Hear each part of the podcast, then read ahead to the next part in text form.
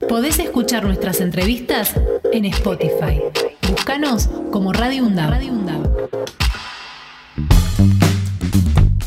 Muy bien, hablamos muchísimo hoy al empezar eh, con la editorial de Mario Giorgi también sobre lo que fue la reunión de la mesa del Frente de Todos y nosotros vamos a hablar con alguien que estuvo allí, eh, eh, con Eduardo Sigal, que es el vicepresidente del FREPASO. ¿Qué tal Eduardo? Buen día, ¿cómo le va? Y sabía que esto podía pasar, les explico, porque está manejando y está en la ruta y bueno, a lo mejor este, hacía el esfuerzo, está haciendo el esfuerzo Eduardo de poder salir al aire y nosotros estamos intentándolo también. Eh, queremos consultarle a él, porque estuvo allí, si bien ya conocemos el comunicado que se emitió y todo, pero queríamos consultarle a él que estuvo. ¿Qué tal Eduardo? ¿Estás en línea? Sí, estoy en línea. Buen día, Eduardo Sigal, entonces, vicepresidente de Frepaso, que estuvo ayer en la reunión que hoy analizábamos con Mario Socio en la mañana. Eduardo, ¿qué nos puedes contar vos que participaste ahí? ¿Cómo, cómo estuvo eso? No, te, aclaro que no estuve yo. ¿eh? Ah, bueno. Estuve, eh, sí estuvo, estuvo el presidente de nuestro partido, ah, del Frente Grande. ¿Estuvieron representados? Seco. Sí, estuvimos representados, sí, sí. Perfecto.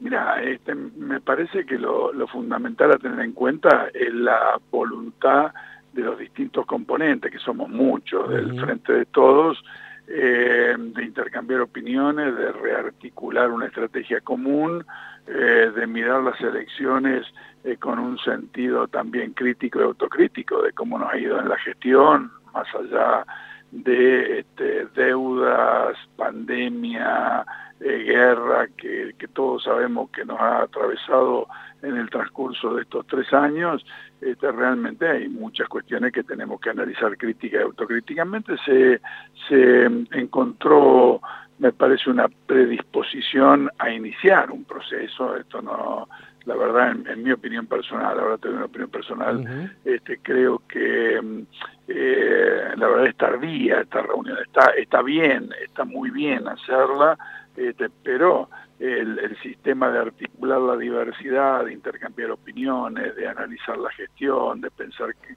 este, las cosas que hay que hacer, reafirmar lo que está bien, rectificar lo que está mal, es una, una relación que tendría que hacerse en forma permanente en, en un frente. No te olvides que acá este, somos 15 partidos políticos, las tres centrales, representantes de tres centrales sindicales, eh, eh, distintas corrientes que integramos a su vez el Poder Ejecutivo a nivel nacional, no es que, que lo, lo, miro desde afuera, nosotros tenemos al ministro, este Matías Lamens, este, es el presidente del Frente Grande de la Ciudad de Buenos Aires y el ministro de Turismo, qué sé yo, no, no es que estamos afuera, ¿eh? somos parte. está clarísimo, está clarísimo. Y, y, y siendo parte, este, usted menciona que hay que hacer las autocríticas, ¿cuál cree que es el mayor déficit que hoy tiene el gobierno que encabeza Alberto Fernández?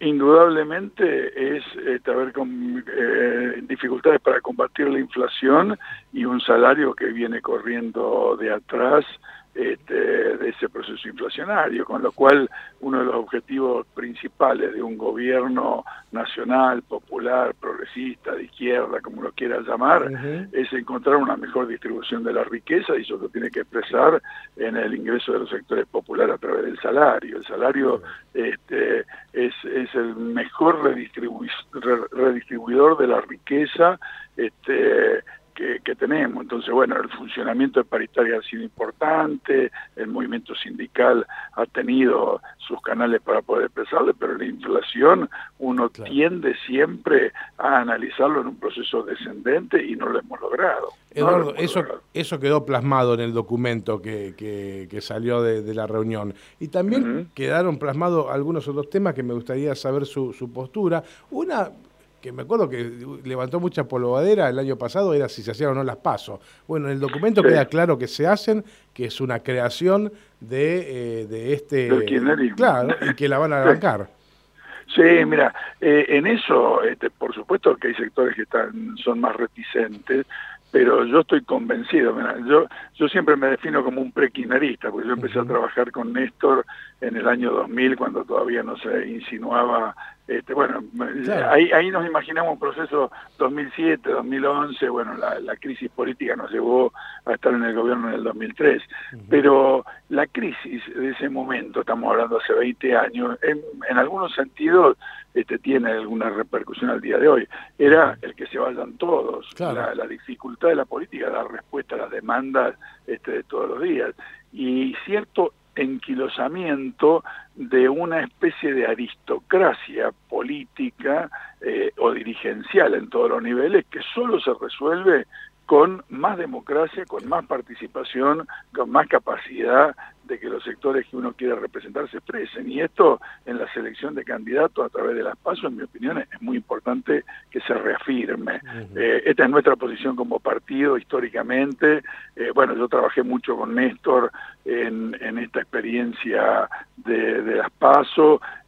yo, yo venía de otras experiencias anteriores, como por ejemplo este, las internas abiertas que se habían realizado en, la, gestión de, este, de la alianza. Entonces, eh, yo, eh, eso se tomó mucho como antecedente o la experiencia que Izquierda Unida había sido había hecho en los años este, 80.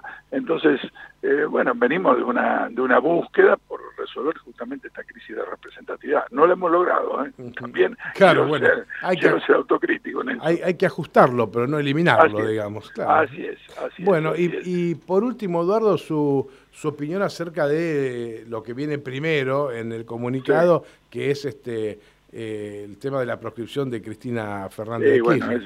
Sí, esto es un verdadero mecanismo de chantaje que de distintas maneras se viene aplicando en toda América este, del Sur particularmente, pero en América Latina. Entonces, me parece que es importante cerrar filas contra cualquier intento de proscripción, este, en este caso este, con la vicepresidenta Cristina Fernández de Kirchner. La verdad, este, más eh, de un partido que nosotros nos autodefinimos, este, kirchnerista, este, repudiamos cualquier tipo de maniobra como las que está haciendo la justicia, inventando causas y generando un circuito perverso donde ellos mismos legalizan las barbaridades que grupos de poder financieros, mediáticos este, y judiciales este, van creando. Esto eh, me parece que el pueblo argentino tiene que mirar, eh, abrir fuertemente los ojos, ¿no?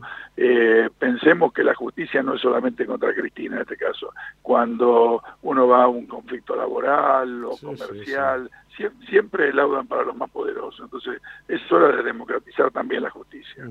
Eduardo, ¿cómo, ¿cómo han cambiado los tiempos? ¿no? Pensar que en otra época el poder económico, ese poder de ultraderecha, golpeaba la puerta de los, de los cuarteles. Ahora parece que golpean los palacios de justicia.